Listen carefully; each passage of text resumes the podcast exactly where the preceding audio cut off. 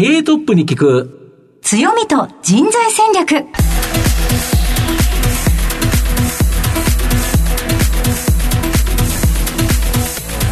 毎度相場の福の神こと藤本信之です。アシスタントの飯村美希です。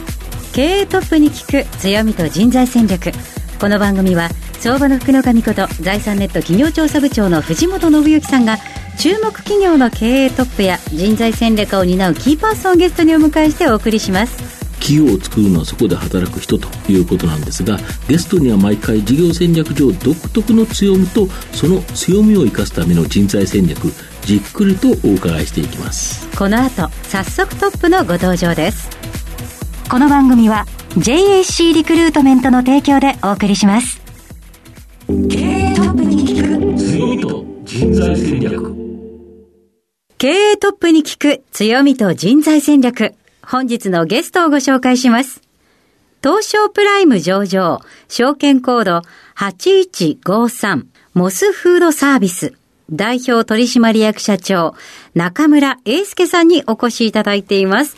中村さん、本日どうぞよろしくお願いいたします。よろしくお願いします。よろしくお願いしますでは早速ですが、中村さんの方から御社の事業内容のご紹介お願いいたします。はい。1972年に東京成増の地でわずか2.8坪の小さなお店からスタートした当初は、2022年昨年度創業50周年を迎え、今年度は100年企業に向けた新たなスタートの年になっています。マウンテン、オーシャン3、人を愛して、自然を愛してという創業者がモスの名前に込めた思いを受け継いで、お店をもっと近くに、もっと愛されるお店にをテーマに地域に根ざしたお店作りを進めています。まあ、まずは中期経営計画で掲げたチャレンジャーのサポートをスローガンとして国内モスバーガー事業、海外事業、その他飲食事業における各戦略を展開し、企業価値向上に努めてまいりたいと思っています。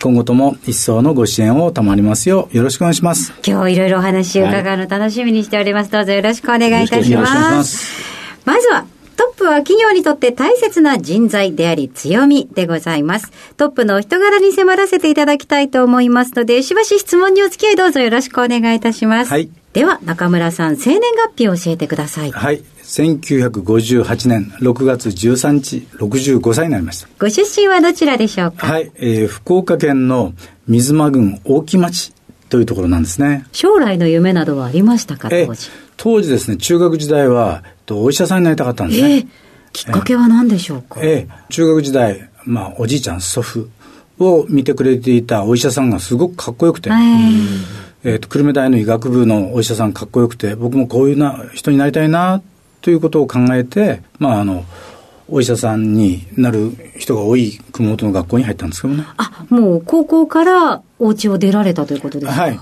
えっと、中学まで久留米の中学行ってて、高校からは熊本の寮のある男子校に入りました。えーお勉強大変だったんじゃないでしょうか。それがですね、そのつもりだったんですけども、ちょっとね、サッカーに夢中になったんですね。そんなに熱心にやられてたんですか？ええ、すごくいいコーチに出会って、アイルランド人で教育はイングランドで受けて、そして、まあ、今でいうプレミアリーグで1年ぐらいプレーして、そして日本に来て、とサッカー協会のアドバイザーとかやってたような経歴を持ってる先す生で。ごい経歴、ご経歴。すごい人ですよねで、カソリックファーザーで、えっと、神父さんで、えーサッカーのコーチで、えっと、英語の先生。という方てんこ盛りですね。あ、てんこ盛りですけど、その方にね、出会って、まあ、すごい可愛がっていただいて。あ、そうでしたか。はいそれこそ日本式っていうよりはなんかイギリス式じゃないですけど、そうですそうです要は世界でやってるサッカーが、その熊本の男子校に局所的にこうやってきたっていや、ことです本当そうなんですね。ね。あの、すごくコーチングが進んでるっていうかね。だからその先生に出会って、すごくいいところを伸ばしていただいて、大体野球しかやってませんからね。あまあそうですよね私テクニック下手なんですよ。やっぱり足のテクニックとかね。はいはいで、やっぱり強み生かすためにヘディングをうまく教えてもらったりとか。はい。そして全て全部ね、あの、褒めていただいて。最終的に3年になった時に熊本で優勝して。えー結構その時ね話題になったんですよ。進学校なのに、あの、めちゃくちゃサッカー弱かったのに急にポンと強い。一人のコーチがこう。そうですそうです映画みたいですね。そうですそうですあその時もまだお医者さんの夢はあったんでしょうえかで、その時ももちろん、あの、お医者さんになりたいと思って勉強してましたけども、はいやっぱどうしてもね、と数学の成績とかが落ちていったりして、で、現役で医学部受けるっていうのはね、なかなか難しいなということになって、でもともとは自分何をしたかったのか、人を助ける仕事をしたいなということで、まあ、同じ人を助ける仕事だったら、理科系ではなくて文化系でということで、弁護士さんになろうとかね、で、法学部を目指そうと。ああ、なるほど。お医者さんから弁護士に、そうです、そうです。まあ、とにかく人を助ける仕事。って司法試験はずっと受けられてたんですか？そう、それで、まあ、司法試験に受かる大学ということで、中大の法学部に入りましたけども、また今度中大に入って、あの、またサッカーの同好会に入って。ですから結局司法試験の勉強し始めたっていうのは、本当に勉強し始めたのは、大学卒業したあたりからですよね。あ、では司法浪人をされたということですね。そうです、そうです。はい。はいそしてどうやってモスバーガーにご縁ができるのかと気になるところなんですが。はい。あの、モスバーガーとの最初の出会いは、はい、あの、高校を卒業して、はい、大学受験を受けるために浪人してたんですね。はい、その時に世田谷の、うん、あの、桜町っていうところで、あの、浪人してまして、で、お腹が空いて、うん、モスバーガーの看板見て、うん、で、そこに入って、で、一番上に書いてあるモスバーガーっていうのを食べて、これうまいだ。これ前だ。本当に前、とにかくね、3回行ったんです、本当に。初めて食べて。感動したわけですね。えー、これうまいなってね。それがその出会いで、それ以来、浪人してる間も使ってましたし、お腹すくとね、うんはい、で、大学入って、中大入って、同じアパートに暮らしてましたから、うん、その間も使ってました。あ、もうずっと通われてたんです、ね、通ってました。しかし、まさかそこに入るとはね、当時は思ってませんお客さんですよ。お客さんですし、もちろん、店員さんと分かりますからね、はい、最初に浪人してるときは、浪人生？勉強してんの？とかね、頑張ってねとかいう感じで。で、大学行ってるときは、ね、よかったね、大学入ってね、と感じで。そんな感じで。交流ができるぐらい通っていたということですね。そうです、そうです。そして、その司法浪人の後はどのようなご経緯なんでしょう、ええ、それで、司法試験受けてましたけども、あ、これは受かりきらないなと、自分は思って、実はですね、司法試験勉強してる間も、アルバイトという形で、まあ、ソフト会社のところでアルバイトしたり通して勉強続けたりしてたんですけども、はい、あ、これはしっかり、ちゃんと就職してやんなきゃいけないなと思って選んだのが、モスフードサービス。あそうでしたか。そうなんです。では、じゃあもうしっかりとした社会人のスタートがもうモスバーガーっていうことですかね。でも社会人としても、ちゃんと入社して、あの、新入社員としてそういう教育を受けたわけじゃないですよね。ずっと小浪人やってましたから。はい、そういう意味じゃもう純粋な、えっと、新入社員としてあの入るという形で、そしてモスバーガーを選んだときに、実は自分の知人がいたんですけども、その知人から以前その誘われたこともあったんですね、モスに来ないかと。はい。あのいろんな上場作業とかあるんでね、大変なんで、手伝ってくれるといいけどと、しかし僕はもう一年、正直勉強していいっていう、あの許可を親にもらってるんで、あのお断りしたりとかね、そういう気があったんですよ。それで、こちらから声かけていったら、あの行ったら、ぜひね、あの入ってもらっていいんじゃないかという意見をもらったんですが、うん、それもらったときに、じゃあね、ゼロベースで新入社員と同じような、要するに何ですか、適正テストとか、はい、入社試験とか、全部やってくださいと、同じ、全部やってもらって、そして面接をきちっと受けて、評価していただいたらね、入りますとか言って。で、全部受けました。適正試験から。そうでしたか。はいいわゆる現在のモスフードサービスにとっての新入社員と同じそうです、そうです、そうです。試験を受けたそうです。わあ、そうでしたか。全部。えー、なんかな、5年遅れの入社試験っていうか、6年ね、そういう形ですから。ですからもう本当に、新入社員と同じ気持ちで、うん、と最初の入社日も行きましたし、きちっとしてね。はい、その後、最初はどのようなお仕事されたんでしょう？あの、法務課ということで、契約のね、チェックとか、あのモスバーガーっていうのはフランチャイズチェーンですから、はい、あの加盟店さんと本部を結ぶフランチャイズ契約ってすごく重要なんですよ。はい、ですから、その、えっと、管理をしたりね、うん、モスバーガー店を出すためには、家主さんから建物を借りたりとか、あの土地を借りたりするんですね。その時の賃貸借契約とか。そういうものをチェックするとか、いわゆる法務課として、そういう仕事をしてましたし、まあ、そう多くはないですけども、まあ、お客様とのトラブルが発生したときに、その対応をするとかですね。はい。もしくは、あとは株主総会とか、あの、上場企業としてのいろんなあの行事がありますよね、はい、いろんなお仕事をされてきたかと思うんですけれども、ぜひですね、あのここまでの、えー、ご経歴について教えていただければと思いますが。はい、あの入社してあの法務課っていうのが、7、8年ぐらいだったんですかね、ずっと長くて、先ほど言いました、フランチャイズ契約書を作ったり、賃貸借契約書をチェックしたり、まあ、お客様との、えっと、トラブルを着地させたりとか、そういうのが法務課、あとまあ株主総会ですね、が法務課で一番やりましたし、まあ、その後、えっと、社長室に移りまして、で、創業者が生きてる時の最後の社長室長が私なんですね。ええ。で、こそっと自分のプライドは、創業者が選んでくれた最後の社長室長だっていうのをね、すごくはい大切に思ってます。はいですから今の経営にも、創業者のね、DNA は絶対僕がね、引き継いでいきたいなっていうね、思いがあります。まあそれが創業者が60歳で急逝したんですね。はい。やっぱり創業会社において、と創業者が急逝するってね、すごくやっぱり大変なことなんだね。はい。はい。まあ、それで、と社内的にも少し落ち着きがないところがあって、で、その2年後かな、そこから私移動になりまして、で、店舗開発。ってことで店作りやって、そしてまあ営業企画。というのをやって、で、その後、第4年営業部長ということで、中四国、九州、沖縄担当の営業部長になりました。まあ、その後、えーっと、店舗開発本部長とか、で、また営業本部長とか、戻って、最終的に常務から社長ですね。そうでしたか。社長になると思われてましたか。いえ、思ってませんでした。これも正直申し上げると、社長室長になるまで、創業者が、はいと増命の頃はいの社長室長になる頃までは、すごくこう評価されてね、はいあの、結構まあ世間でいう出世っていうのをはいなんかしてたんですね。で僕も一生懸命、すごく頑張って評価されるということで、すごく、あの、充実してましたし、しかし、その時に、やっぱり創業者が急逝して、まあ、いろんな、あの、社内的に、あの、意見の違いがあったりして、はいで、私その時に社長室長でしたから、やっぱりその時、やっぱ責任取らなきゃいけないなと思ってね、会社のごたごたに対して。はいやっぱり辞めるっていうことをね、ええええそういうことに対してね。はい。で、やっぱそれが一つのまあターニングポイントで、で、それを考えたときに、当時の社長が、中村、お前が責任取る必要はないってことで止めてくださったり、創業者の奥様から、中村さん、あなたは辞めちゃダメよとかね、うん。言ってもらったりして、で、残って。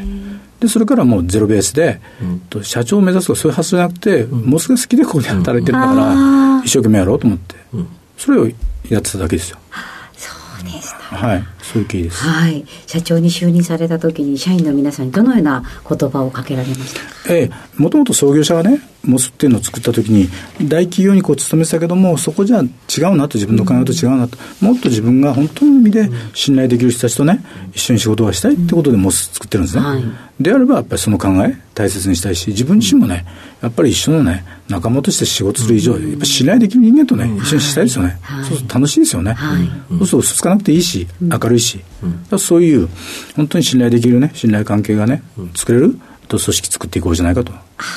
えーそうすると嘘つかなくていいし、政治だし、そして一緒にね、成長していきたいなと。で、成長していってね、サッカーのワールドカップで活用なチームになりたいと。みんないろんなね、あの、強みを持った人間が集まってね、やっぱ強いチームがあって、やっぱモスは違うねとか言ってね、言われるようなね、会社にしようっていうふうにコメントしましたけどね。はい。ありがとうございます。さて、現在までたどり着いてまいりました。中村さんの人となり、どのように伝わりましたでしょうか？この後は組織の強みと人材戦略に迫ります。経営トップに聞く強みと人材戦略。今日のゲストは、東証プライム上場、証券コード8153、モスフードサービス、代表取締役社長、中村英介さんです。御社は、この全国でモスバーガー展開されてると思うんですけど、ちなみに社長はですね、どのハンバーガーが個人的にお好きかと。い当然そのモスにはいろんなやつあって、定番ものって言われるものと、あのシーズンであの、その時だけっていうのも過去いっぱいあったと思うんですけど、その中で一つずつ教えていただいていいですか？はい。もう定番ものですとね、モスチーズバーガー。モスチーズバーガー。まあ、はい。もうこれも大好きで、週に1回ぐらい食べてますね。シーズンものはですね、そのシーズンごとに出るので、実は全部好きなんですけども、とにかく一つだけあげろということになれば、チキン南蛮です。チキン南蛮。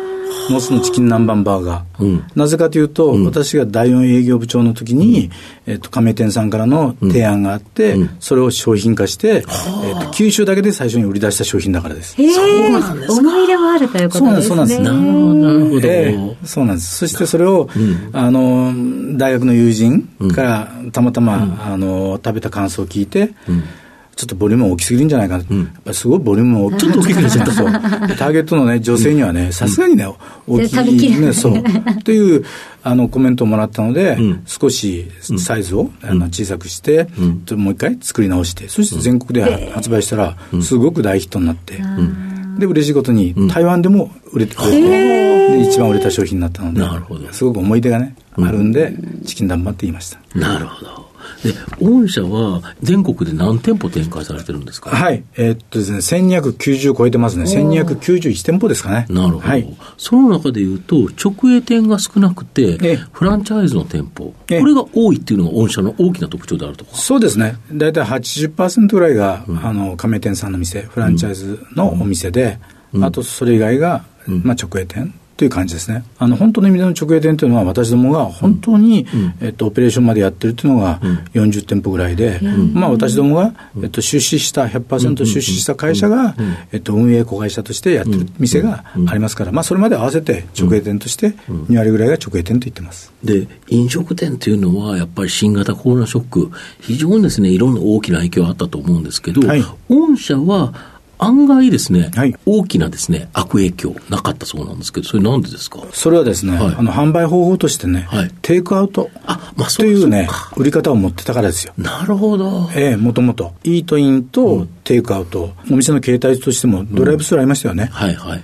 ですから、あのコロナの時にやっぱり皆さん、接触を控えるとか、いうことですごくテイクアウト伸びましたよね。なるほど。ええ特にド、あれですよね、ドライブスルーとかだったら、ええ本当に人に会わずに、ええあの注文して、そこで受け取って家で食べれる。おっしゃる通りで。いいですよね。まあ、ドライブスルーのね、お店自体が1290点ぐらいのうちのね、多分600点ぐらいかな。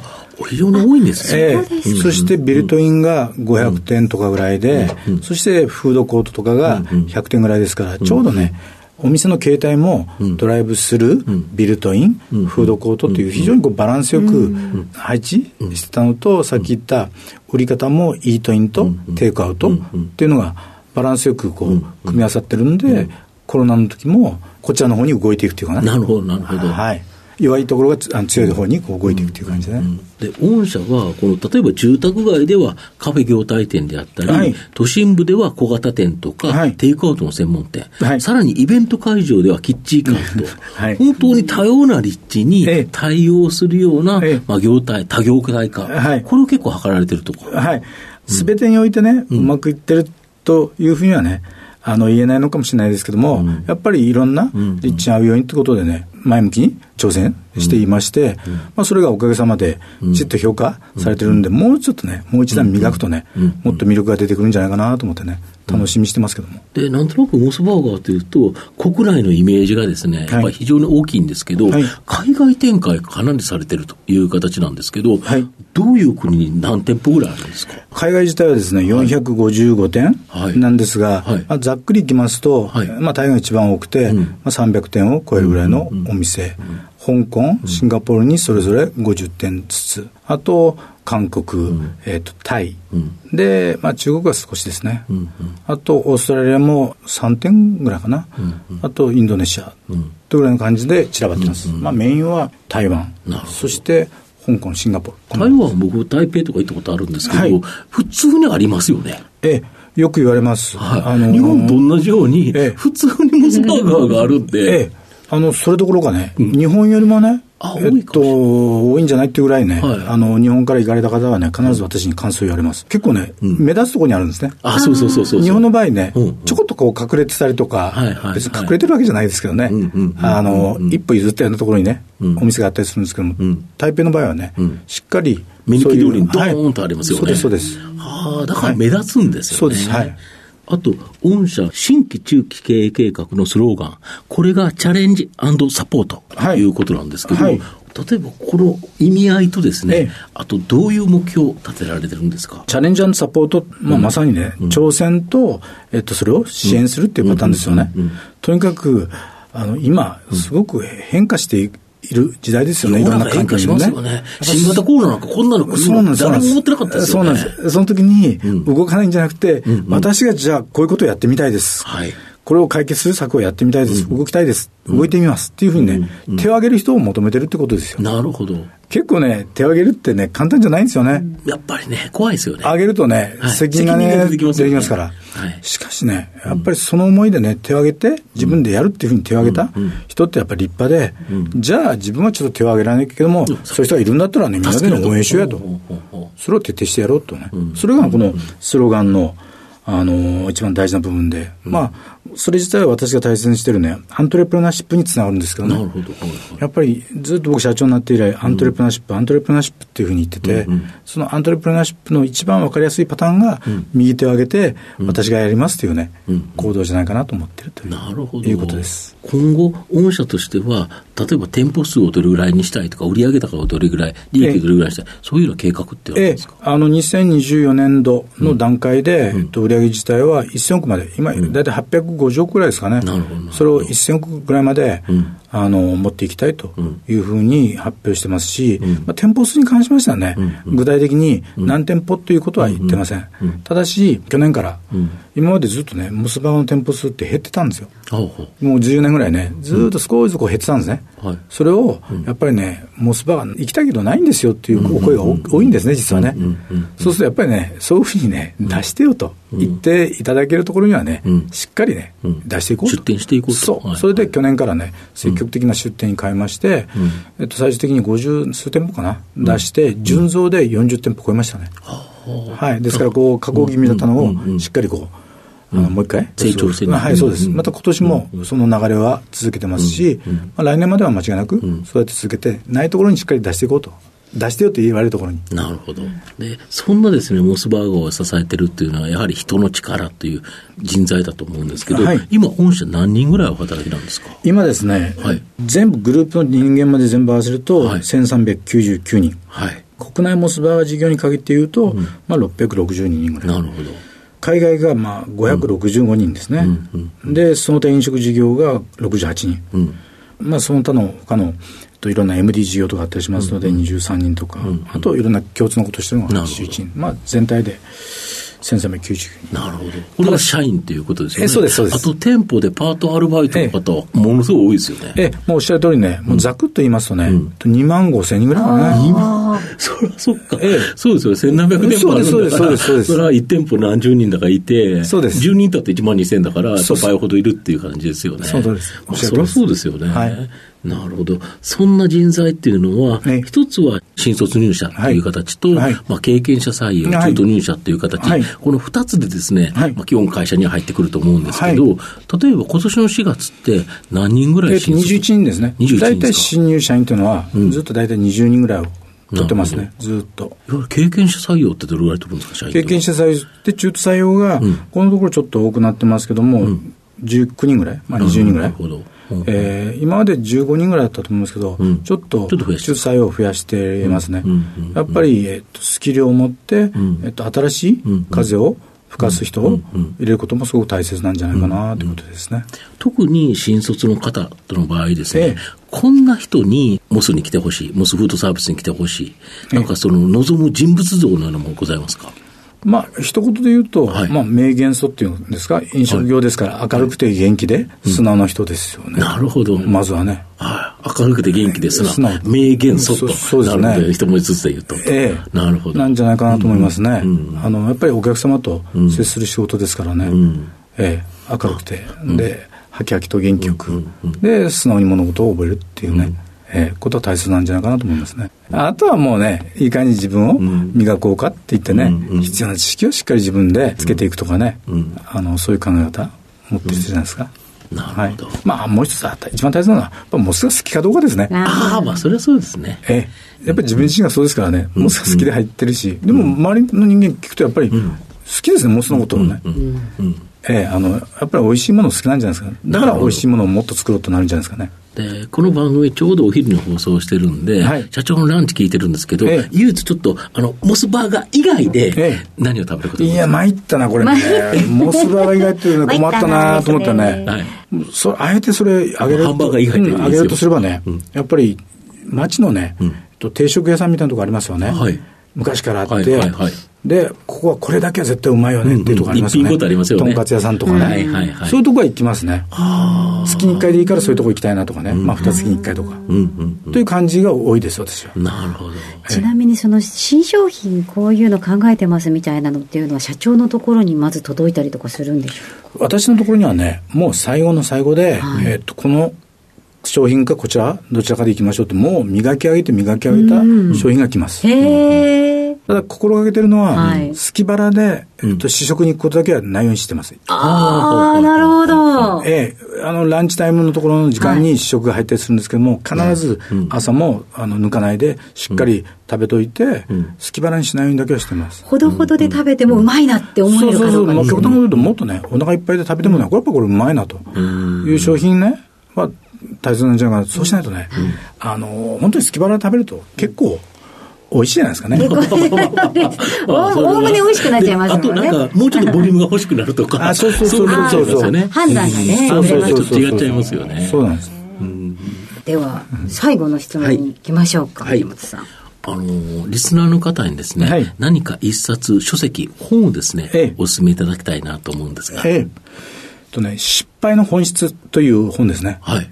ええ。誰が書いた野中育次郎先生が書かれてる、野中育次郎先生だけじゃないですけども、はい。まあ、複数の先生が書かれてますけど、失敗の本質という本です。あのーなぜ第二次世界大戦で日本は敗れたのかとはい。いうのを、すごくこう事実関係を抑えて、どっちがいい、どっちが悪いっていう形じゃなくて、えっと、分析されてる本で、まさに私たちの,、あの弱い部分がすごく出てるんじゃないのかな、はい。なるほど。私結構ね、失敗関係の本を読みますよ。うんうん。ええ、やっぱり失敗はしていいけども、そこから何を学ぶかですよね。そうですよね。失敗は成功のもとですもんね。そうですそうですそうですいっぱいせ失敗したやつほど、いっぱい成功も得れると。え何もチャレンジしないやつは、失敗もしない代わりに成功もないと。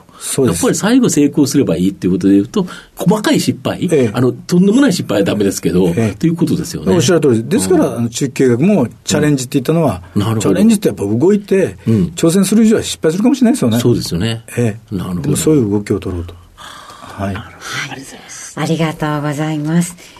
本日のゲストは、モスフードサービス代表取締役社長、中村英介さんでした。中村さん、ありがとうございました。ありがとうございましたあ。りがとうございました。経営トップに聞く強みと人材戦略。東証プライム上場 JAC リクルートメントは世界11カ国に展開するグローバルな人材紹介会社です。スペシャリストや管理職の人材紹介を通じて長年にわたり多くの企業の成長に貢献した実績を持ちます。当社では役員、CFO、CIO、本部長、社外取締役などの経営幹部層の人材紹介に特化した専門部署 JAC エグゼクティブを構え、企業の経営課題解決を支援しています。経験豊富なコンサルタントが経営課題をヒアリングし、課題解決に導く人材をご紹介いたします。企業の経営改革を担う人材など、経営幹部の採用なら、東証プライム上場、証券コード2124 JAC リクルートメントにお任せください。お送りしてきました。経営トップに聞く強みと人材戦略。そろそろお別れのお時間です。今日のゲストはモスフードサービス代表取締役社長中村英介さんでした、えー、ぜひ番組を最初から聞けなかった方も終了後はラジコのタイムフリーポッドキャストをご活用いただきまして、えー、お聞きいただければと思いますそれではここまでのお相手は相場の福の神財産ネット企業調査部長の藤本信之と、飯村美希でお送りしました次回のこの時間までほなまた、お昼やで。経営トップに聞く強みと人材戦略この番組は JAC リクルートメントの提供でお送りしました。